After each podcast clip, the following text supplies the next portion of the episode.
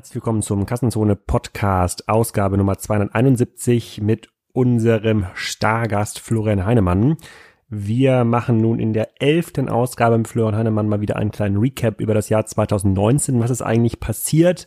Was habe ich zu Weihnachten auf Kassenzone aufgeschrieben zum Thema E-Commerce und Plattformen und Online-Shops? Stimmt das eigentlich? Worin hat Florian Heinemann in 2019 investiert, beziehungsweise Project A?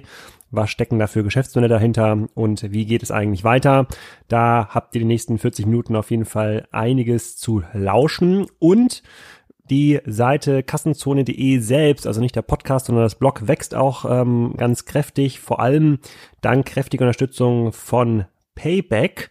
Die bezahlen uns ja die Podcast-Transkription. Also sind hier quasi im Podcast Dauergast und helfen dabei, dass wir die Texte schreiben können, die zu diesen Podcasts gehören. Also alle Stimmen übersetzen und äh, ins Blog reinschreiben.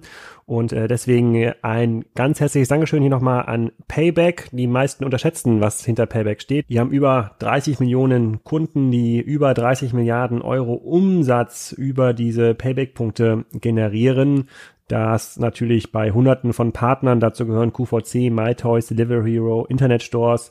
Ich hoffe ja, dass die meisten Hörer mittlerweile auch die App haben von Payback. Das ist eine der aktivsten Shopping-Apps auch in Deutschland. Ähm, da gibt es eine ganze Menge cooler neuer Funktionen, von denen die Partner profitieren. Und äh, Payback freut sich natürlich auch, wenn ihr entweder von Kassenzonen incentiviert oder generell mal äh, äh, aus Interesse an deren Ständen vorbeischaut bei der K5 und sie werden sicherlich auch noch ein paar anderen Messen dabei sein in 2020. Auf jeden Fall funktioniert das extrem gut für Kassenzone und ich glaube, Payback kann auch gut für euch funktionieren. Jetzt erstmal viel Spaß mit Flo Heinemann. Herzlich willkommen, äh, Florian, unser Kassenzone-Stammgast beim Kassenzone.de Podcast. Heute mal wieder remote. Ich in Hamburg, Florian in Berlin. Als Stammgast äh, ersparen wir dir die Vorstellungsrunde. Du warst zuletzt im Juli, August hier zu Gast. Da haben wir über ein paar Project A Investments geredet und äh, wollen heute nochmal in das Jahr 2019 blicken. Da gab es noch ein paar andere spannende Investments, die Ent, äh, Entwicklungen rekapitulieren mhm. und gucken uns natürlich auch nochmal im Zusammenhang der Amazon-Peak-Diskussion an. Gibt es da eigentlich Alternativen oder gibt es da keine Alternativen? In diesem Sinne erstmal mhm. herzlich willkommen, Florian. Moin, moin. Vielen Dank, äh, dass ich dabei sein darf. Welche Businesses möchtest du denn aus dem Jahr 2019 jetzt mal besonders vornehmen, die wir hier mal besprechen, um zu erk erklären, was haben die eigentlich für einen Markt, warum wachsen die, warum bekommen die Geld und worauf basiert da die Hoffnung? Mhm. Ja, also ich glaube, was, äh, was sicherlich Sinn macht, äh, wir hatten ja gerade eine größere Runde mit, mit Krü, ne? ähm, also KRY, äh, Schwedisch hat das irgendwas mit Gesundheit zu tun. Ähm, gerade eine 140 Millionen äh, Runde eingesammelt, da ist sicherlich, äh, würde es sicherlich aus aktuellem Anlass mal Sinn machen, da äh, ein bisschen drauf zu gucken, äh, was die so tun und warum ist das, äh, warum wird da so viel ähm, potenzieller Wert drin gesehen. Sicherlich auch spannend, äh, Comtravo, äh, haben auch gerade eine äh, größere Runde gemacht, beziehungsweise eine zweigeteilte Runde, wo jetzt auch Microsoft noch mit dazugekommen ist. Ähm, da geht's um äh, die Digitalisierung ja, der Reisebuchung, insbesondere im SMI-Bereich. Äh, Gibt es auch noch eine andere Firma, ist Travel Perk, die im ähnlichen Bereich unterwegs ist, auch sehr gut finanziert. Ähm, also das ist, ist sicherlich ein, ein, spannendes Thema, was man sich, was man sich angucken kann. Dann äh, Trade Republic, eines unserer neueren Investments, ähm, wo wir 2019 reingegangen sind, äh, gemeinsam mit Creandum ähm, ein Broker, Mobile First Broker, jetzt gerade noch mit Schwerpunkt auf Deutschland, äh, jetzt aber auch demnächst in Österreich unterwegs und dann wahrscheinlich auch noch in ein paar weiteren Ländern. Entwickelt sich gerade sehr, sehr ähm, äh, gut, ähm, äh, kann, ist sicherlich auch noch ein Thema, wo man, wo man zu sprechen kann. Ja. Okay, fangen wir doch an mit, mal mit Krü an. Krü hatten wir auch im Podcast im ähm, August kurz besprochen, haben die meisten wahrscheinlich schon wieder vergessen, äh, was das ist. Wenn ich auf die äh, äh Seite gehe, dann steht da, sprich mit einem Arzt, wann und wo du willst, so eine Art Online-Arzttermin. Äh, mhm. da erinnere ich mich irgendwie noch an, ich bin ja Barmer versichert, äh, da gab es auch mal so einen Service, wo ich irgendwie Ärzte äh, in so einem Barmer Backoffice anrufen konnte, glaube ich zumindest. Aber erzähl doch mal so ein bisschen, was mhm. machen die denn genau, äh, wie verdienen die ihr Geld? Ja, ja, also ähm, äh, genau wie du auch sagst, also bei den äh, privaten Krankenversicherungen in Deutschland ist das äh, nicht unüblich, das zu haben und die innovativeren gesetzlichen Krankenkassen machen das eigentlich auch, dass sie so ein Ärzte äh, ähm, quasi anbieten, äh, wo man ähm, eben Ärzte konsultieren kann, auch teilweise unterschieden eben nach Kinderärzten und was man eben, was man eben so braucht. Ähm, das Besondere bei Krü ist eben, das Ganze findet jetzt nicht per Telefon statt, sondern per App. Da kann man sagen, okay, das ist jetzt äh, nicht so wahnsinnig relevant, aber die können eben auch wirklich, und das ist jetzt der, der große Unterschied zu diesen Diensten, äh, die können eben, ähm, das ist ein ganz normaler Arzttermin, den man dort durchführt. Das heißt, die können auch krank schreiben, die können Rezepte ausstellen ähm, und äh, woran eben auch gearbeitet wird, was in Schweden jetzt schon funktioniert, in Deutschland demnächst äh, äh auch, dass dann eben auch, wenn man rezeptpflichtige Medikamente äh, verschrieben bekommt, ähm, dass die dann eben auch direkt nach Hause geliefert werden. Das heißt also, es ersetzt äh, jetzt quasi einen ähm, Arztbesuch äh, vollwertig, kann, kann natürlich keine vollwertige Untersuchung in, in vielen Fällen äh, ersetzen, das ist ganz klar. Ähm, aber es gibt zumindest mal einen äh, sehr, sehr guten ersten Indikator und äh, ich weiß das ja auch, wenn man äh, kleine Kinder hat zum Beispiel oder auch sonst aus irgendwelchen Gründen nicht unbedingt zum Arzt geht und man immer wieder ähnliche Probleme hat, ähm, äh, was ich, irgendein Schnupfen oder irgendwas, dann kann man sich da natürlich super äh, Dinge, ohne sich jetzt ins Wartezimmer setzen zu müssen, verschreiben lassen oder eben sich auch eben sowas wie eine Krankschreibung holen. Ja? Und äh, gibt es einige Anbieter in Deutschland und der Markt öffnet sich gerade, ist auch etwas, was äh, Jens Spahn ähm, und auch die, der Staatssekretär dort in, im, im Gesundheitsministerium sehr stark vorantreiben, äh, dass man im Prinzip äh, ja, digitale Arztbesuche äh, fördert. Äh, also erstmal, indem man sie überhaupt zulässt gesetzlich, das war ja die erste Hürde. Und dann aber auch jetzt äh, dran gearbeitet wird, eben, dass die, die gesetzlichen Krankenkassen das eben auch erstatten. Ja, also die Privaten tun das in der Regel schon. Wenn man, wenn man mal so klassische E-Commerce-Kriterien ansetzt, wie, wie, groß ist denn der Markt für Arztbesuche? Hört sich erstmal strange an, die Frage. Ja. Äh, aber was, was kann man denn da so umsetzen? Ja, also das kann ich ehrlicherweise aus dem Kopf gar nicht, also sagen wir so, der, der, der, der Gesundheitsmarkt an sich ist natürlich riesig, ne? wobei natürlich ein wesentlicher Teil dessen äh, irgendwelche Klinikbesuche und, und natürlich auch der ganze Teil Medikamentenbehandlungen äh, und sowas sind. Ähm, äh, ich kann es ja aus dem Kopf ehrlicherweise gar nicht sagen. Aber also wir reden von einem, von einem Milliardenmarkt äh, für, für ganz normale Arztbesuche. Ähm, das, ist, das ist völlig klar. Und, ähm, und es gibt durchaus sag mal, ernstzunehmende Studien, die sagen, dass in Schweden jetzt schon ein einstelliger Prozentsatz der Arztbesuche ähm, über Dienste wie Krü äh, stattfindet. Krü ist jetzt in Schweden der, der, der klare Marktführer, aber äh, es gibt in jedem Land mittlerweile eigentlich auch lokale Spieler hm, und dann gibt es ein paar äh, äh, europäische, dazu gehört Krü auch. Ähm, und äh, du hast eigentlich jetzt mittlerweile die Markenangebot in der Hinsicht. Ähm, genau. Und die Frage ist eben immer nur, wer erstattet das? Da sind die skandinavischen Länder ein bisschen weiter. Ja. Und ähm, vom Geschäftsmodell ist das so, dass ich versuchen muss, diese Arztdienstleistung als Anbieter wie Krü irgendwie günstiger abzubilden, als das, was ich dann von der Krankenkasse ersetzt bekomme. Das heißt, wenn ich jetzt das Thema irgendwie Schnupfen habe oder Bauchschmerzen oder, was auch immer, äh, buche dann quasi für 20 Minuten Termin ein, zahle dafür 40 Euro und die kommen dann von der Krankenkasse, dann muss ich als Krü schauen, dass ich dem Arzt weniger als 40 Euro zahlen muss, äh, äh, damit sich das lohnt. Ist das richtig? Grundsätzlich ist das so. Ne? Es gibt ja äh, sozusagen, wie das ja die meisten von uns ja auch kennen von der äh, von der Krankenversicherung. Also wenn du privat versichert bist, siehst du ja auch die, äh, die Rechnungen quasi. Es gibt äh, letztendlich wird mit den Krankenversicherungen ein, ein gewisser Erstattungssatz ausgehandelt. Pro Arztbesuch ist das in, in der Regel. Äh, und dann äh, eben kommt es so ein bisschen darauf an, natürlich, was, was da besprochen wird und was da quasi in, äh, in irgendeiner Form behandelt äh, oder angesehen wird. Und, und dafür gibt es dann in der Regel Pauschalen oder eben Vergütungssätze. Äh, aber das ist in jedem europäischen Land anders. Aber de facto, äh, grundsätzlich gesprochen, ist das genauso, wie du sagst. Ja. Das heißt also, dass äh, es gibt Vergütungssätze und, und der Arzt äh, ist dann entweder fest angestellt, ne, also einige arbeiten mit festangestellten Ärzten, die dann äh, auch teilweise natürlich im, im, im Homeoffice oder sozusagen in äh, Lücken füllend quasi äh, in ihrer Praxis ähm, diese Sprechstunden äh, wahrnehmen und andere arbeiten mit einem rein dezentralen Modell, das heißt, wo die Ärzte nicht fest angestellt sind, sondern die ihre eigene Praxis haben oder in der Praxis arbeiten und dann gewisse Stundenkontingente quasi an den Dienstleister melden äh, und innerhalb dieser Kontingente dann ähm, äh, die letztendlich die, die Behandlung oder die, die Arzttermine wahrnehmen. Ja. Genau. Ah, abgefahren, okay. Oder, oder, oder, oder, eben eine, oder eben ein hybrides Modell und da wird es wahrscheinlich dann auch hingehen. Das heißt, dass du ein paar äh, festangestellte äh, Ärzte hast ähm, und dann aber auch ein paar äh, letztendlich, die das, die das remote äh, ähm, machen, als, als Freelancer letztendlich gegen eine Stundenvergütung. Ne? Und das bietet sich natürlich gerade für Leute, die jetzt ähm, äh, flexiblere Arbeitszeiten brauchen oder eben auch von zu Hause das machen wollen. Also brauchst du natürlich eine vernünftige ähm, äh, Verbindung, äh, Mobilfunk oder eben Internet. Aber dann kannst du das als Arzt äh, halt auch von zu Hause machen. Äh, und das äh, ist natürlich schon ziemlich, äh, ziemlich cool. Ja.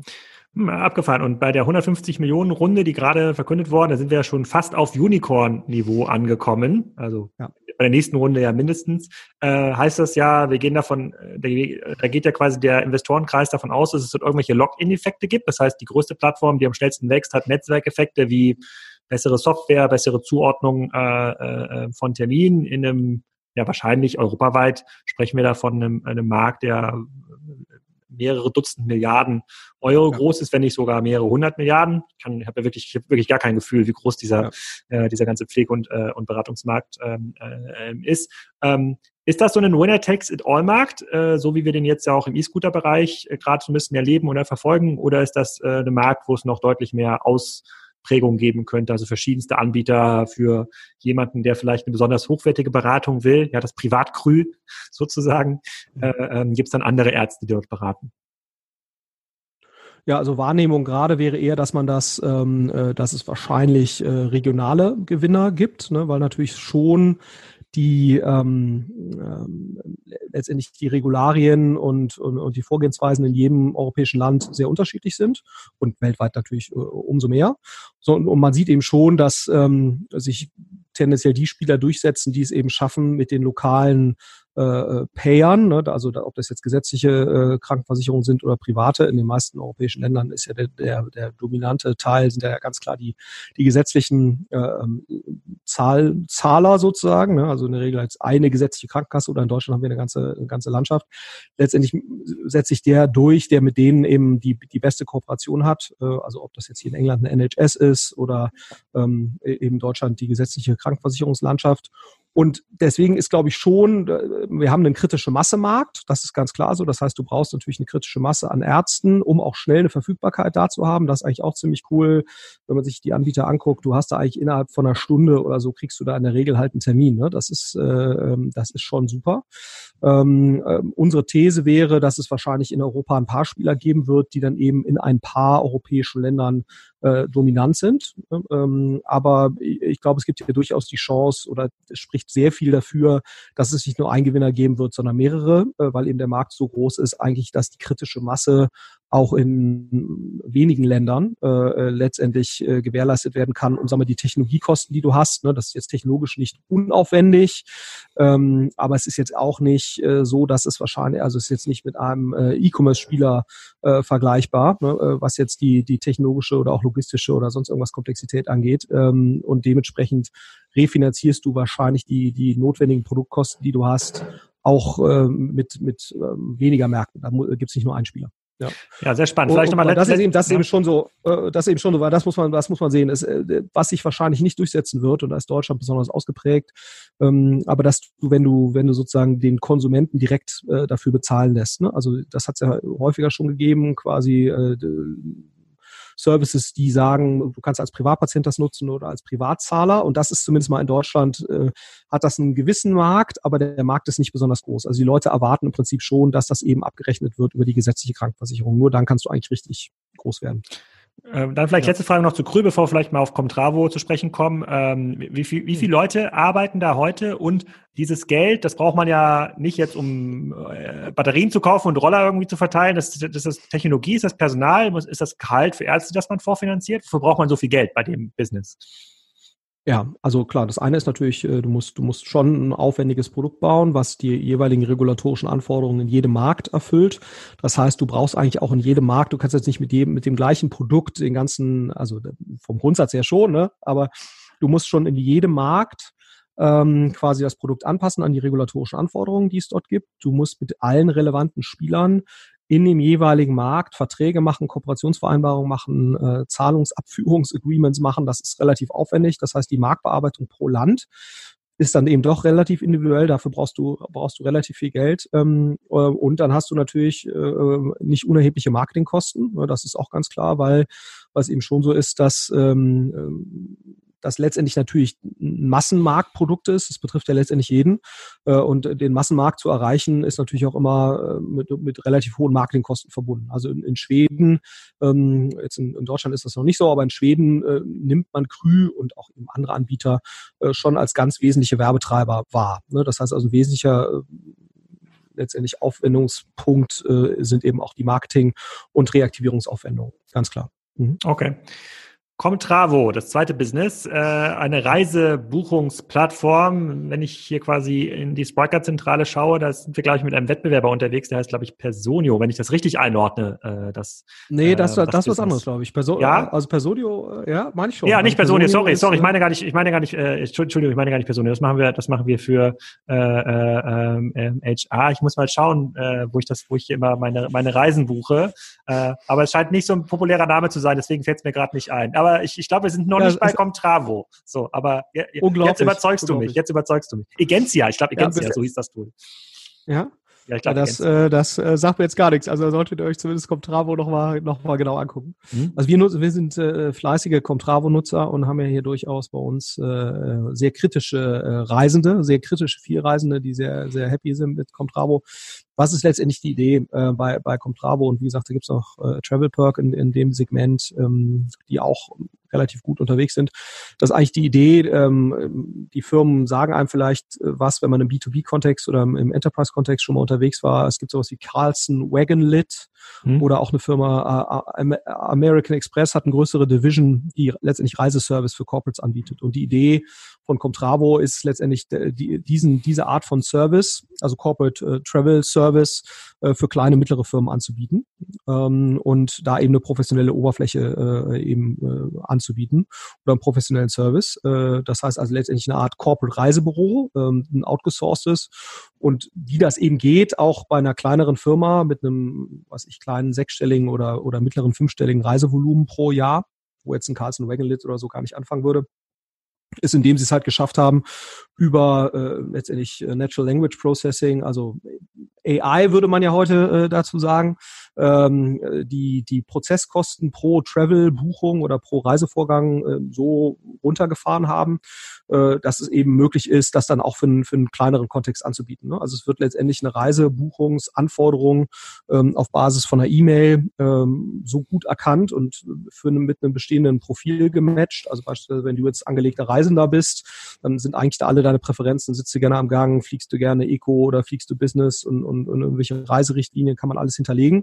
Und dann, äh, wenn du jetzt irgendwo hinfahren wolltest, äh, wird im Prinzip die Anforderung äh, äh dieses Reisevorgangs per E-Mail äh, an Comtravo geschickt. Von Comtravo kommt dann zu einem hohen Maße automatisiert, äh, kommen Reisevorschläge zurück oder Buchungsvorschläge zurück, die man dann eben nur noch kurz äh, per, per Knopfdruck einmal bestätigen muss. Und äh, damit haben die es letztendlich geschafft, die Kosten äh, pro Vorfall, äh, die Prozesskosten um ungefähr 80 Prozent, teilweise noch mehr eben äh, zu senken. Ne? Das also ist kein volles Automatisierungsmodell, sondern ein hybrides, ne? also wo du, was du ja gerade eine Menge siehst im, im AI-Bereich, dass man eben keine Vollautomatisierung hat, sondern dass man ähm, weitgehend standardisierte Dinge oder Prozesse äh, im Rahmen des Reisevorgangs letztendlich äh, die automatisiert abbildet, aber dann noch einen Menschen hat, äh, der da letztendlich nochmal drüber guckt oder eben auch gegebenenfalls irgendwelche Sonderfälle ähm, eben händisch abfrühstückt. Aber im, im, im Mix hast du dann äh, letztendlich erheblich gesenkte Kosten und Comtrabo ist damit, äh,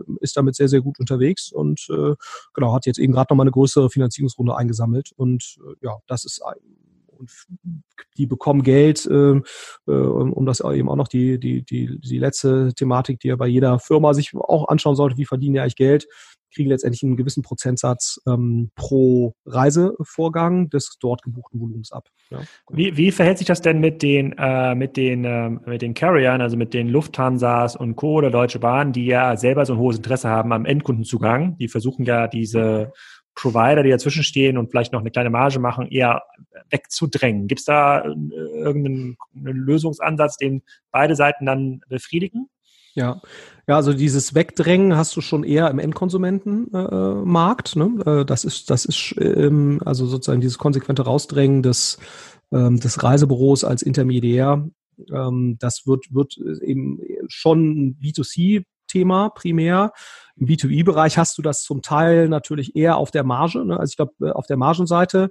Ähm, also es wird schon auch von allen, allen Carriern anerkannt, dass sozusagen jetzt ein Corporate Reisebüro oder irgendeine Art von zentraler Dienstleister letztendlich unerlässlich ist, auch für die, für die äh, interne Abwicklung ähm, äh, letztendlich der Reisevorgänge und damit das eben auch vernünftig in die Buchhaltung ein, eingehen kann und so weiter. Also eine zentrale Stelle dazu haben, ist es eigentlich nicht realistisch. Und auch um irgendwelche Reiserichtlinien oder sowas einzuhalten, das kannst du eigentlich nicht dezentral mit jedem einzelnen Bucher äh, abfrühstücken. Und das wird eigentlich auch anerkannt von, von den Carriern. Nichtsdestotrotz ist es natürlich so, ähm, das ist ganz klar, gerade bei den margenschwachen ähm, äh, Reisevorfällen, also Flüge insbesondere, ist natürlich ein gewisser Margendruck da. Und das kannst du letztendlich nur, ähm, kannst du letztendlich nur in den Griff kriegen, indem du halt eine gewisse Masse aufbaust und indem du halt äh, holistisch quasi auch Dinge buchst. Ne? Also was heißt das? Äh, eben auch in margenstärkere Kategorien reingehst wie Hotels und natürlich auch sowas jetzt wie Parkplätze buchen, mhm. Mietwagen buchen, ähm, äh, irgendwelche Chauffeurdienstleistungen buchen, äh, also wirklich die komplette, die komplette Palette und, und äh, sicherlich zum Teil eben auch so Vorfinanzierungslösungen noch dazwischen schaltest ähm, als Anbieter und darüber dann eben deine Marge holst. Ne? Aber klar, es ist, es ist, ähm, äh, es ist Druck äh, im, im Reisebereich, ne, weil das natürlich alles generell äh, keine margenstarken äh, Vorgänge sind dort. Ähm, das heißt, es geht nur, äh, geht nur über eine erhebliche Masse. Äh, mhm. die, äh, also das ist ganz klar nicht unbedingt ein Winner-Takes-it-all-Game, aber da hast du schon erhebliche Skaleneffekte. Deswegen ist es eben auch wichtig, sich da schnell mh, auf eine relativ große äh, Masse eben nach oben zu bewegen. Ja. Okay, also einmal B2C mit Krü, einmal B2B mit Comtravo. Dann hattest du eben noch Trade Republic genannt, auch noch ein Case, der ja. euch 2019 beschäftigt hat. Was machen die? Ja. ja, ist eigentlich ganz, ganz spannend. Also der, der Vorreiter in der Kategorie ist sicherlich die Firma Robin Hood, äh, sagt dem einen oder anderen äh, sicherlich mhm. etwas. Also quasi nochmal einen Mobile First, ähm, letztendlich Broker, also Aktien und, und ETF und äh, alle Arten von Finanzprodukten, die da eben gehandelt werden können. Optionsschein ist in Deutschland auch ein, ein großes Thema, das eben mit einem Mobile First, also App First äh, Ansatz und das letztendlich zu sehr, sehr günstigen Kosten. Ne? Äh, und da ist Robinhood der Vorreiter gewesen vor ein paar Jahren in den USA. Ähm, und es gibt jetzt eben verschiedene Spieler ähm, auf der, auf der Welt, die das, die das versuchen. Und Trade Republic ist, sag mal, sehr fulminant äh, in den Markt eingetreten 2019 äh, und sind jetzt eben sehr, ja, sehr beeindruckend unterwegs, muss man sagen. Haben jetzt auch ein sehr gutes Sparplanprodukt jetzt noch kurz vor Weihnachten eingeführt und, und Sparpläne. Ähm, äh, also der Deutsche an sich ist ja nicht unbedingt der große Aktienbesitzer. Ne? Das ist, äh, ist ja immer noch im einstelligen Prozentbereich äh, in Deutschland. Leute, die direkt Aktien halten. Mhm. Äh, interessanterweise ist Deutschland ein relativ starker Optionsscheinmarkt, warum auch immer das so ist. Aber was ein Massenmarkt ist, ähm, eben sind Sparpläne. Äh, und da haben die auch ein sehr attraktives Produkt jetzt äh, kurz vor Weihnachten äh, noch in den Markt äh, äh geschoben, was eben auch über die, die App funktioniert. Und schaffen es damit zu sehr guten Customer Acquisition Costs letztendlich äh, eine relevante Anzahl von Kunden zu verkünden, die werden äh, zu, zu gewinnen. Die werden jetzt auch in den nächsten zwei, drei Monaten, denke ich mal, einen ersten Recap machen, äh, wie es so läuft. Ähm, aber das ist sicherlich eine der beeindruckendsten Entwicklungen, die ich bisher so in meinem Investorenleben gesehen habe. Also das ist schon. Ja, äh, ah, spannend. Ja. Also neben, Spry neben Striker natürlich. Neben Striker natürlich. Gut, also natürlich, das ist natürlich schwierig, da das immer zu vergleichen. Ja, war, absolut. Äh, 2019 auch auf jeden Fall eine ganze Menge äh, passiert. Und der äh, letzte Case, den wir nochmal äh, verstehen müssen, ist, ich glaube, Electronic Theater, wenn ich mich äh, richtig in einer Aufzählung äh, erinnert habe, klingt auch erstmal ja. nach B2C. Ist es das? Äh, äh, ja, ist B2C, kann auch zum Teil natürlich B2B sein. Also es geht letztendlich darum, ähm, mit neuester Technologie äh, wie im VR-Bereich äh, Experiences letztendlich äh, sowohl im Endkonsumentenbereich anzubieten, aber theoretisch auch sowas wie jetzt für Firmen irgendeine Art von Incentive-Event oder, oder Teambuilding-Maßnahme irgendwie anzubieten. Und man trifft sich dort eben in einer äh, Location, die dann ausgestattet ist eben mit dieser Technologie und spielt dort gemeinsam, also als soziales, äh, als soziale Erfahrung letztendlich ein Spiel gemeinsam. Äh, Electronic Theater ist da, ist da einer der, der Vorreiter in dem Bereich, sind jetzt in London äh, unterwegs mit dem, mit dem ersten Spiel. Das kommt sehr, sehr gut an ähm, oder wird sehr gut angenommen und, und die spannende Entwicklung ist eigentlich dahinter mh, äh, auch, dass eben Retail-Flächen, ne, also das ist so ein bisschen das Phänomen, äh, weiß vielleicht auch die meisten, äh, was ich, was, was vor 15 Jahren, äh, 20 Jahren so die, die Tennishalle war, ne, äh, ist ja heute sozusagen ein Indoor-Kinderspielplatz äh, äh, oder eben eine, eine Fußball. Indoor-Fußball-Location und, oder eine äh, Crossfit-Box. Oder eine CrossFit-Box äh, und, und du siehst eben jetzt, dass du sehr attraktive eigentlich äh, Locations äh, bekommen kannst, äh, auch sehr innenstädtisch äh, mit einem relativ hohen Footfall-Traffic, ähm, die, wo man eben äh, die, dann diese Sachen mit anbieten kann und die die ähm, Immobilienbesitzer oder Real Estate äh, haben hohes Interesse dran, ne, solche solche Themen dann auch bei sich äh, in ihren äh, letztendlich Immobilien mit anzusiedeln, weil sie eben auch ein gewisser Traffic-Bringer äh, sind. Ne? Ähm, also die Idee ist ja sozusagen, du brauchst äh, als Mallbesitzer oder wenn du irgendwelche innenstädtischen äh, Commercial-Lagen hast, musst du ja irgendwie schauen, wie kriegst du die, äh, wie kriegst du da Frequenz rein äh, und und ein Element neben, sag mal, Gastronomie, ne, was ja sicherlich enorm zugenommen hat als Frequenzbringer in den letzten zehn Jahren, äh, kann eben auch sowas sein. Und und dann wäre es eigentlich sehr spannend, weil du dann eigentlich zu sehr geringen ähm, Mietkosten in der Lage wärst, dir solche Locations zu sichern. Ähm, und ja, wie gesagt, die ersten, äh, die ersten Erfahrungen, die jetzt eben in der Location da in London gemacht wurden, was eine gute Location ist, aber auch keine Top-Top-A-Lage, äh, das spricht zumindest mal dafür, dass man eben in der Lage ist, dort äh, an so einer Location auch wirklich für Frequenz zu sorgen. Kundenzufriedenheit ist sehr hoch. Oh, und zurzeit sind das noch, ist das noch ein selbstentwickeltes Spiel oder selbstentwickelte Spiele. Und die Idee wird aber dann sicherlich sein, irgendwann auch zu sagen, ich biete, äh, biete Dritt-Content-Providern ähm, die Möglichkeit an, dort innerhalb meines äh, Netzwerks von Locations äh, ihre Inhalte äh, ähm, oder die eigenen Inhalte zu bespielen. So ein bisschen wie man das im Gaming-Bereich, also im traditionellen äh, Online-Gaming-Bereich ja auch sieht dass die, die großen Reichweitenträger dort äh, zum Teil zwar eigenen Content auch in, entwickeln, aber häufig eben sich auf eine, auf eine Publisher-Rolle äh, beschränkt haben. Das heißt, sie betreiben die, die Plattform letztendlich, auf der dann ähm, drittentwickelte Spiele mh, äh, letztendlich ja, letztendlich ihre, ihre Reichweite finden. Und das ist noch relativ früh, ne, aber das ist so ein bisschen die Idee hinter Electronic Theater.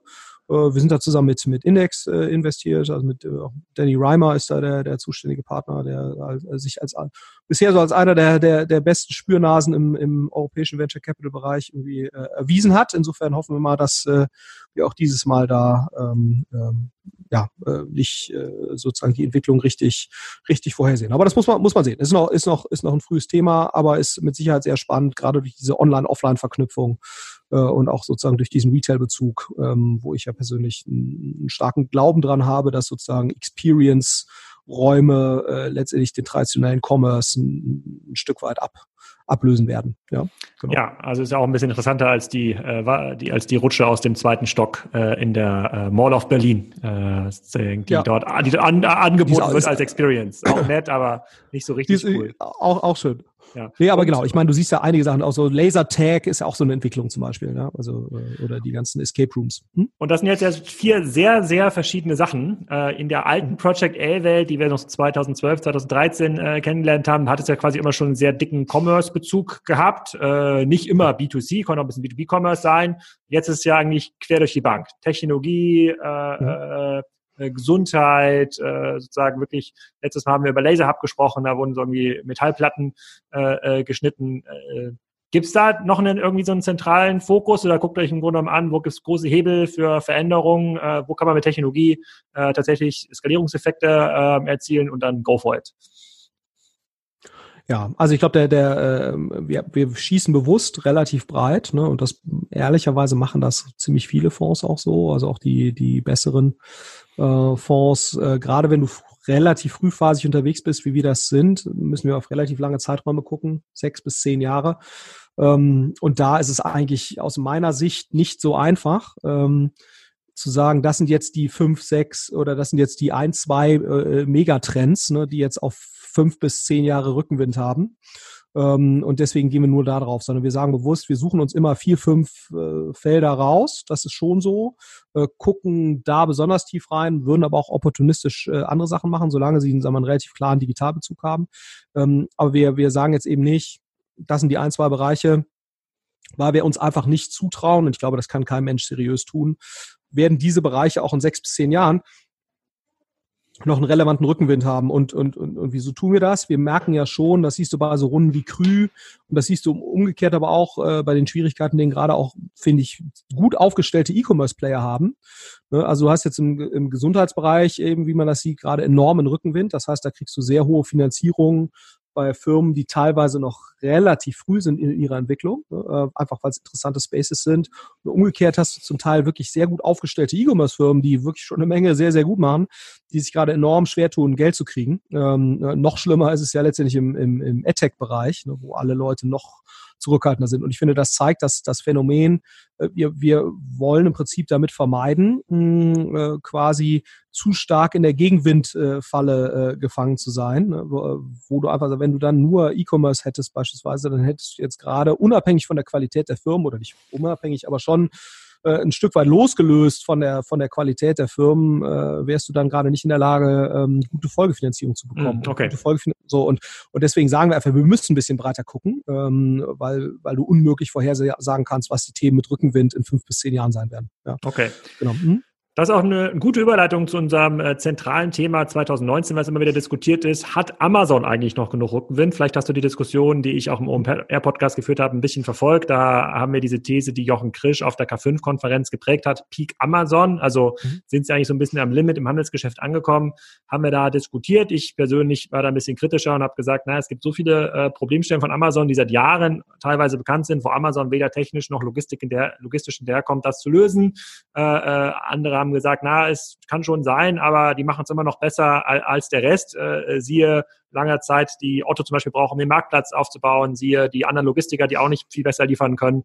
Ähm, wie stehst du denn zu dieser ganzen Peak-Amazon-Diskussion? Hast du dein hm. Portfolio schon äh, bereinigt um die Amazon-Aktie oder sagst du, nee, jetzt erst recht? Hm. Nee, also ich, äh, ich habe äh, hab mein Portfolio nicht bereinigt um die, um die Amazon-Aktie. Äh, also ich wäre da deutlich kritischer beispielsweise bei Apple, als ich, äh, als ich bei Amazon wäre. Ähm, aber ich, ähm, ja, also was heißt Peak Amazon? Also ich glaube schon, dass, dass ähm, wenn man sich jetzt anguckt, wie welcher Prozentsatz des Handels ist bereits online äh, und, und wie viel, da ist ja immer noch der Großteil des Handels ist immer noch, äh, ist immer noch offline. Das ist, ist natürlich auch sehr stark getrieben durch Lebensmittel und sehr stark natürlich auch getrieben durch ein, ein Stück weit B2B. Äh, aber grundsätzlich ist natürlich noch eine Menge Wachstumspotenzial im Onlinehandel da. Das ist, glaube ich, keine, das ist, glaube ich, keine Frage. Ähm, wird Amazon in der Lage sein, sämtliches Potenzial, was da drin steckt, überproportional für sich äh, zu holen? Äh, oh, darüber kann man sich schon streiten, weil ich glaube schon, äh, je komplexer Dinge werden, ne, siehe Food, oder eben auch viele B2B-Bereiche, äh, ähm, wo eben nicht nur äh, eine standardisierte Logistik und, und so weiter erforderlich sind, da hast du schon die Chance, dich gegen Amazon zu, zu differenzieren. Ne? Und man sieht ja auch sowas wie Wish, äh, dürfte eigentlich auch nicht existieren, wenn, wenn Amazon einen äh, sehr guten Job machen würde. Und die haben, glaube ich, letztes Jahr äh, 15 Milliarden äh, GMV gemacht oder irgendwie sowas. Also äh, und sehr, sehr gute äh, Wiederholungskaufquoten. Und äh, dann gibt's ja noch hier Joom, oder wie heißen sie? Ne?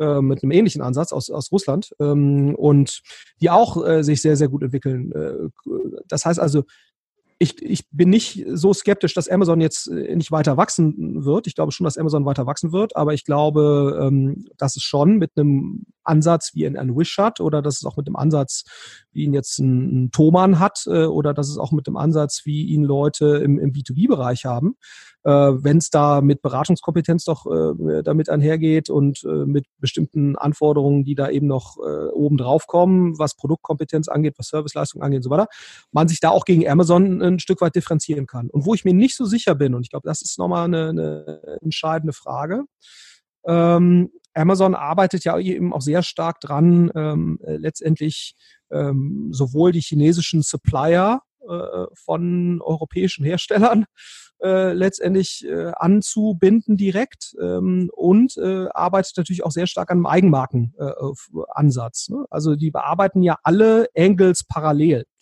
So, also Eigenmarken, äh, äh eine eigene Drittmarkenlogistik, und dann eben sozusagen das konsequente Anbieten von ähm, Anbinden von Drittanbietern, sehr häufig aus China, über den Marketplace-Ansatz. Und da ist natürlich schon die Frage, ob die Komplexität dessen auf dauerhaft für Amazon in einer guten Qualität beherrschbar ist. Ne? Weil, also es gibt ja schon, äh, also wenn du jetzt anguckst, wie stellt sich Alibaba auf, die ja bewusst sagen, ich halte mich aus diesem ganzen Eigenmarkenhandel, halte ich mich im Prinzip raus, weil da eigentlich nicht der riesen Mehrwert steckt, sondern ich mache, ich, ich baue eigentlich lieber eine sehr, sehr gute Experience für den Endkunden hm, und auch für den Anbieter aber ich äh, erliege nicht der Versuchung, dass ich meine, weil Produkte jetzt für einen bestimmten, wenn die für einen bestimmten Anbieter bei mir im Marketplace besonders gut laufen, dass ich die dann bei mir selbst auf die Seite hole. Das machen die bewusst nicht. Und so wie ich es auch verstanden habe aus den Präsentationen und, und Vorträgen, die ich da gehört habe, aus der Überzeugung, dass da nicht der Kernwert drin steckt, sondern die Marge kann man auch so generieren als, als Marktplatzanbieter, indem man sich einfach auf die beste Experience konzentriert, ohne jetzt die Herstellermarge äh, unbedingt noch vereinnahmen zu müssen, sondern ich biete halt lieber bessere Werbelösungen für die an und, und eine bessere Experience, um eben so ein bisschen diesen Imperial Overstretch, ne, was ja so das Argument wäre, äh, zu widerstehen. Und ich finde, das hat schon was. Ne? Also man merkt ja schon, dass Amazon jetzt durchaus nicht alles gelingt, was sie, was sie tun, also bei weitem nicht. Da sind viele, viele Fehler dabei. Ähm, wie schwer sie sich auch tun, jetzt den Food-Bereich äh, vernünftig auszudehnen. Und insofern kann man sich schon fragen, ob dieses Ich mache alles für alle, ähm, ob das in der Qualität ab einer gewissen Scale noch wirklich äh, der beste Ansatz ist äh, oder ob man sich nicht klarer fokussieren müsste. Und das andere, wo man natürlich schon, wo ich jetzt keinen konkreten, kein konkretes äh, sozusagen Argument habe, aber dauerhaft seine Supplier nicht happy zu machen als Partner, ob das jetzt eine gute Strategie ist nur weil man es kann, das weiß ich nicht. Ne? Also man kann natürlich argumentieren, äh, das hat er glaube ich auch Sven getan, sagt ja, okay, äh, so fucking what? Was sollen die Supplier denn machen? Ne? Ähm, müssen ja trotzdem über mich gehen, weil ich habe halt die Reichweite. Das stimmt natürlich. Ähm, ähm, aber ich glaube, das erhöht natürlich schon die Wahrscheinlichkeit für andere, die jetzt in einer gewissen Nische einen besonders guten Ansatz haben, ob es jetzt ein Wish ist oder irgendwelche B2B-Anbieter, erhöht natürlich die Wechselwahrscheinlichkeit von Suppliern, äh, die dann auch stärker zu unterstützen, wenn es eine Alternative gibt. So, also insofern bin ich mir nicht so sicher, ob dieser Ansatz, die Supplier wirklich systematisch nicht happy zu machen äh, und relativ äh, mit intransparenten, irrationalen Methoden letztendlich dann auch die Accounts zu sperren und so weiter, da, was ja immer wieder großartig diskutiert wird, bin ich mir nicht so sicher, ob das ob man dauerhaft mit einem Ansatz, der nicht auf Kundenzufriedenheit abzielt, ob das denn eigentlich äh, dauerhaft äh, zumindest mal zu weiterem Wachstum führt. Das heißt ja nicht, dass Amazon jetzt quasi, äh, ich glaube nicht, dass Amazon runtergehen wird oder so.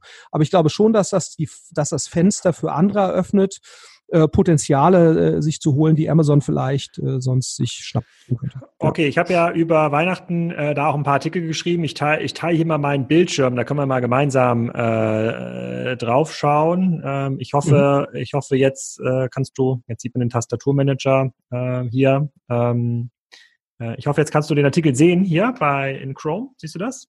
Ähm, den ich über verschiedene E-Commerce-Modelle geschrieben habe. Und zwar habe ich versucht, das äh, zu, äh, zu strukturieren, habe gesagt, es gibt mit momentan drei Generationen von E-Commerce-Modellen. Es gibt die Online-Shops, die im Wesentlichen noch mit der Handelsmarge ihr Geld verdienen, also die kaufen und verkaufen Produkte. Dann gibt es so die Generation Marktplätze, äh, die versucht, das Warenrisiko an den Hersteller so, da war es äh, weg. Keine Ahnung, warum hier. Das, hier ist irgendwie das, äh, das, äh, das WLAN ausgefallen. Aber ich hoffe, das hat die Aufzeichnung läuft ja immer noch. Äh, ja. Ich hoffe, das hat das nicht sozusagen. Ich, ich starte mal ganz kurz neu meinen Bildschirm teilen. Hast du das ja. Bildschirmteil noch gesehen? Habe ich noch gesehen und dann äh, war ein Freeze sozusagen. Okay, pass auf, dann starte ich mal mit dem Bildschirm teilen. Also, ich teile noch mal den Bildschirm. So, siehst du jetzt den Bildschirm? Den sehe ich, ja. Mhm. Genau, da äh, habe ich, ich habe quasi auf dem, äh, ich habe quasi über Weihnachten einen Artikel darüber geschrieben, ähm, was es für E-Commerce-Modelle gibt. Ähm, ein Modell ist der ganz klassische Online-Shop, der sein Geld damit verdient, Ware beim Hersteller einzukaufen und zu verkaufen, also 100% Lagerrisiko, 100% Kundenrisiko.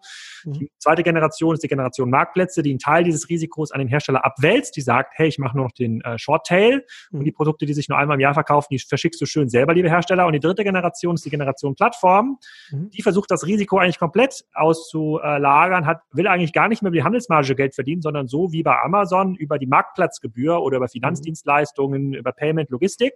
Und äh, da mache ich die Feststellung, dass wir, äh, dass wir äh, eigentlich Modelle haben wie so ein Cyberport, klassisch mhm. E-Commerce-Generation 1.0, wird massiv dominiert von Modellen der zweiten und dritten Generation. Otto und Douglas versuchen jetzt die zweite Generation vorzustoßen. Amazon äh, ist schon in der dritten Generation drin. Alibaba ist wahrscheinlich das äh, reinste Beispiel der dritten Generation, weil die gar kein Handelsgeschäft mehr haben. Und mhm. damit kann man auch ein bisschen besser verstehen, wie sich so ein Instagram, WhatsApp äh, verhalten. Also je näher man oben bei den Kunden dran ist, in der, in der Kaufintention, in der Kommunikation, äh, desto spannender wird eigentlich das Geschäft. Und meine These war damals auch zu Amazon, naja, ähm, Amazon dominiert natürlich diese älteren E-Commerce-Modelle. Auch ein Thomann kann es potenziell dominieren, wenn es in dieser Kategorie äh, Reichweite erlangt. Aber wir müssen quasi hier oben schauen. Also bei mhm. Alibaba, bei Instagram meinetwegen, bei WhatsApp, bei, äh, bei Wish. Modellen, die keinem Warenrisiko mehr ausgesetzt sind, die schon mhm. diese technische Schnittstelle zum Kunden besitzen, die haben nach vorne hin eine deutlich größere Chance als Modelle, die erstmal noch nach da oben hin klettern müssen. So mhm. wie die Ottos, äh, wie die Piken Kloppenburgs, äh, meinetwegen. Würdest du diese These grundsätzlich stützen? Ja, sagen wir so, ich glaube, da, ähm, wenn es einem gelingt, natürlich sozusagen diese äh, Modelle, diese Handel, also quasi eine Handel zu ermöglichen, ohne selbst zu stark in die prozessuale Abwicklung dessen reinzukommen und trotzdem eine gute Kundenexperience zu ermöglichen, dann äh, spricht da schon eine ganze Menge für. Ne? Also wenn man sich jetzt natürlich, und, und, und ich glaube, wo man ja so ein bisschen erstaunt ist, ne, wenn man sich dann anguckt, wie ist eigentlich so eine Wish-Kunden-Experience, die ist ja nicht besonders schön. Ne? Also Nee. Ähm, da wartet man teilweise mehrere Wochen, das äh, Qualität ist nicht so gut häufig und da ist ja schon die Frage, äh, und trotzdem sind die so erfolgreich, ne, vielleicht jetzt eben in einem Produktsegment, das sehr günstig ist und sicherlich auch in der Zielgruppe, äh, die jetzt äh, im, im, sozialen Gefälle eher äh, etwas unterhalb des durchschnittlichen Amazon-Kunden angesiedelt ist und deswegen natürlich auch bereit ist, Dinge zu tolerieren, die jetzt ein Amazon-Kunde wahrscheinlich nicht mehr bereit wäre zu tolerieren. Ähm, aber ich glaube, wenn man es schafft, ähm, und das scheint Alibaba ja zu gelingen, eine sehr gute Kunden Experience zu gewährleisten, ohne selbst hm, Ware von links nach rechts schieben zu müssen oder da eben nur Dienstleister zu sein für andere, aber eben ohne das Warenrisiko, dann äh, ist das natürlich eigentlich das überlegene Modell. Ne? So und ähm, und äh, und ich glaube, dass und wenn man sich auch anschaut, welche Bedeutung Retail Media bei diesem ganzen Spiel dann letztendlich hat, also der, der Verkauf letztendlich von ähm, Reichweite im shopping-affinen Umfeld, äh, der natürlich sehr, sehr margenstark ist, der auch bei einem About You eine große Rolle spielt, mittlerweile auch bei einem Zalando eine große Rolle spielt, ja auch bei Amazon eine Riesenrolle spielt mittlerweile. Ähm, das sind natürlich eigentlich bessere Modelle, ne? äh, letztendlich von der Ratio, sage ich mal, was man so an Investments hat, auch in, in Hardware und Prozesse und so Systeme, äh, versus ein, ein sehr handel, äh, sozusagen warenlastiges Modell. Ähm, also insofern würde ich dem schon zustimmen und das spricht natürlich sozusagen auch nochmal für die Relevanz äh, oder potenzielle Relevanz von einem Instagram und die potenzielle Relevanz von einem, ähm, äh, von einem äh, letztendlich Google Shopping oder den verwandten Produkten rund um Google Shopping in diesem Kontext, die dann letztendlich in direkte Konkurrenz äh, zu Amazon eintreten ähm, und die von der Margenstruktur und, und, und so weiter jetzt auf gar keinen Fall mal schlechter sind. Ja? Mhm. So, also insofern äh, würde ich, das würde ich schon so teilen. Ja, okay. äh, das würde ich schon so teilen. Hm? Ist, ist dein Bestellvolumen in der Familie im letzten Jahr 2019 äh, im Vergleich zu 2018 bei Amazon gestiegen, gleich geblieben, gefallen? Ja, also ich, wir sind, haben eine dreistellige Anzahl von Bestellungen, das habe ich vor kurzem in der Tat mal geguckt, pro Jahr. Und viel mehr geht jetzt ehrlicherweise auch, auch nicht. Ja. So, also ja. äh, wir, wir bestellen, glaube ich, zwei, dreimal die Woche, so ganz grob. Äh, und das ist auch mehr oder weniger, äh, das bleibt jetzt auch mehr oder weniger so. Und da, dazu kommen ja noch Lebensmittelbestellungen, ne? die, hm. wir, die wir nicht bei Amazon tätigen. Also insofern, äh, nee, unseres bleibt eher gleich. Ähm, fairerweise sind wir, glaube ich, auch eher einen, äh, also wir bestellen, glaube ich, so ungefähr alles online, was man irgendwie online bestellen kann. Ähm, also insofern äh, sind wir da sicherlich jetzt auch nicht äh, typisch, aber wenn man sich das anguckt, die, die Prime-Kunden-Bestellfrequenz nach meinem Wissensstand äh, auch in den USA im Schnitt geht weiter noch nach oben. Das mhm. ist schon so. Ja. Okay, wir kommen jetzt doch schon langsam an unser sozusagen Inlandsflug-Timing ran, also sozusagen jetzt das mhm. Ende dieser Folge. Äh, da ist es ein guter Zeitpunkt, dir einen der größten Wünsche der Kassenzone-Hörer nochmal äh, mitzugeben. Die haben nämlich gesagt, für 2020 wünschen sie sich den Florian Heinemann als echten Stammgast, also alle ein bis zwei Monate über die Investments von Protea sprechen und die Entwicklung am Markt, vielleicht auch die guten Thesen, die Alex in Kassenzone äh, reinschreibt, doch nochmal äh, äh, gerade rücken. Äh, möchtest du diese äh, Einladung annehmen, Florian? Also selbstverständlich, es wäre, es wäre eine große Freude und Ehre, insbesondere natürlich um deine etwas kruden Thesen gerade zu rücken. Ja, Sehr gut. Mir, es gibt, es gibt schon noch, äh, es gibt noch zwei, drei weitere Artikel, über die wir uns dann noch nicht unterhalten müssen. Nehmen wir direkt im nächsten Podcast. Da ist der Kasper-Börsengang äh, nochmal ein ganz großes Thema und das äh, und der Thema der, der steigende IT-Aufwand, um diese Kundenbindung überhaupt zu benutzen. Also wer kann eigentlich noch Plattform werden? Äh, das besprechen wir dann in der mhm. nächsten äh, Folge. Douglas versucht es ja gerade, Otto versucht es gerade, andere versuchen es auch. Und da nehmen wir das nochmal ein bisschen auseinander, schauen uns nochmal zwei, drei weitere Investments von euch an. Ich glaube, es gibt kaum jemanden, der äh, europaweit da viel mehr spannende Sachen äh, sieht in diesem Markt. Äh, bedanke mich äh, schon mal ganz herzlich an dieser Stelle für die vielen Aussagen und dann sehen wir uns ja nicht wie sonst in einem halben Jahr wieder. Ja, und dann ist mir irgendwie das Audio-File abgestürzt und wir hören den Florian nicht erst in mehreren Monaten wieder, sondern tatsächlich schon in zwei, drei Wochen. Ihr könnt Fragen jetzt eingeben, entweder hier direkt in die Kommentare in der Podcast-App oder schreibt mich einfach an an alex.kassenzone.de florian.de Fragen, die wir mit dem Florian besprechen sollen in dem Podcast. Er ist jetzt hier einmal im Monat zu Gast oder ungefähr einmal im Monat zu Gast. Da können wir auch ein bisschen das besprechen, was wir mit den anderen Gästen immer rausfinden, die hier auch immer wieder dabei sind. Nächste Woche ist das zum Beispiel noch der CEO von UPS Deutschland. Da habt ihr über die SMS-Gruppe von Kassenzone auch ganz, ganz viele Fragen gestellt. Die habe ich alle weitergestellt. Äh, dann unterhalten wir uns in der übernächsten Ausgabe über das Thema intelligente Mäuse und Rattenfallen. Ein Nischenthema, aber viel, viel spannender, als ihr euch vielleicht jetzt vorstellen könnt. Der Rudolf Pütz war zu Gast, der äh, Deutschland-CEO von äh, Vitra. Auch ein sehr spannender Case für alle, die sich für das Thema Möbel interessieren. Und so geht's auch weiter in den nächsten Wochen. Da sind schon viele spannende Gäste dabei.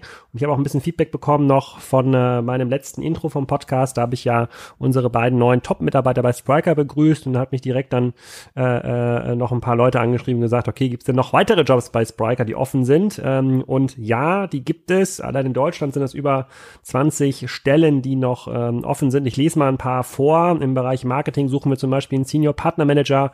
Äh, Im Hamburg im Bereich Operations, Data und Finance brauchen wir noch einen Director People und Culture. Wir suchen noch Office Manager. Wir brauchen noch im Backoffice jemanden für das Thema Payroll und Bene Benefits. Wir wir brauchen noch einen Talent Acquisition Manager, also jemanden, der uns beim Recruitment äh, ähm, hilft. Im Sales-Bereich haben wir fast zehn Stellen ähm, offen. Da sind es sowohl Leute, äh, die tatsächlich direkt mit dem Kunden arbeiten, also Enterprise äh, Sales Manager, aber natürlich auch Solution äh, Partner Manager. Das heißt also Leute, die das Produkt den Partnern erklären, den Kunden erklären, mit den Kunden zusammen erarbeiten. Wie baut man eigentlich ein Spriker-Projekt? Welche Fehler darf man nicht machen? Wie wählt man Agenturen aus? Dann gibt es natürlich noch auf der Kundenseite sowas wie Customer Success Manager, also die Leute, die sich darum kümmern, dass unsere Kunden auch glücklich sind, immer wieder kommen und gerne ihre Rechnungen zahlen. Und natürlich gibt es eine ganze Reihe an Jobs, die am Produkt selber arbeiten, vom ähm, Application Architekten bis hin zum Instructional Designer, den äh, Senior DevOps Leuten. Also ganz, ganz viele spannende Jobs in äh, Berlin und Hamburg. Wir haben auch noch Jobs äh, in anderen Standorten, auch zum Beispiel in Amsterdam. Meldet euch einfach bei mir oder schaut mal auf äh, den Spriker Jobs Seiten vorbei. Da findet ihr die Detailbeschreibung. Ich würde mich freuen, wenn der ein oder andere vielleicht dort seine Bewerbung abgibt, damit ich auch weiterhin Zeit habe, ein paar Podcasts aufzunehmen und jetzt nicht selber noch anfangen muss, Instructional Design zu lernen. Erstmal vielen Dank. Bis in zwei, drei Tagen, dann geht schon die nächste Aufnahme live zum Thema. Na, erinnert ihr euch noch dran, welches das war, welche ich vorgelesen habe? Nee? Dann sage ich es nochmal. Also, der UPS-CEO war dabei, dann intelligente Mausefallen und der CEO von Vitra. Das sind die nächsten drei Folgen. Ein schönes Wochenende euch. Bye.